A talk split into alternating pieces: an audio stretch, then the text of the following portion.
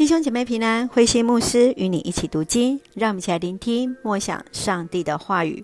利未记十一章到第十二章，洁净的条例。利未记十一章到第十五章，述论到洁净和不洁净的差别，要来让以色列百姓学习成为一个分别为圣的民族。十一章主要是谈论到食物洁净的条例。不洁净的包含外邦人所敬拜的动物、肉食性的动物和鸟类，没有鳞片的鱼、鳗、鳝鱼等等。十二章是谈到了产妇的洁净，生男孩要休息四十天，生女孩要休息八十天。这其实最主要是要让妈妈有充分的休息。让我们一起来看这段经文与默想。请我们来看第十一章第四十七节。你们必须辨别洁净或不洁净、可吃或不可吃的动物。圣洁的上帝让以色列人学习从饮食中认识圣洁。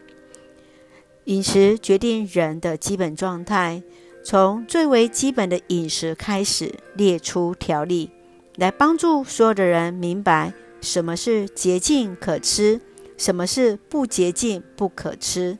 最终是指引到信仰最根本的辨别、认识自己生命的主。你如何看待这些饮食的要求呢？你是否明白、知道自己生命当中最重要的关怀是什么？接续，让我们来看第十二章第七节：祭司要替他向上主献祭，替他行洁净礼，这样他在礼仪上就洁净了。生产后被视为不洁净的最大原因，是因为生产中的出血。血代表着生命，出血就代表生命的流失。妇女在生产时产下新生命的同时，也代表在失去某些的生命。如此，洁净的条例不是用来惩罚妇人，而是用来保护妇人，让他们能够有充足的休息，有恢复的时间。你对妇女生产后的洁净条例有什么看法呢？对你而言有什么样的意义？你是否看见在其中有上帝美好的心意呢？让我们一起来用十一章四十四节作为我们的金句：我是上主你们的上帝，你们要圣化自己，要圣洁，因为我是圣洁的。是的，上帝是圣洁，让我们也将自己。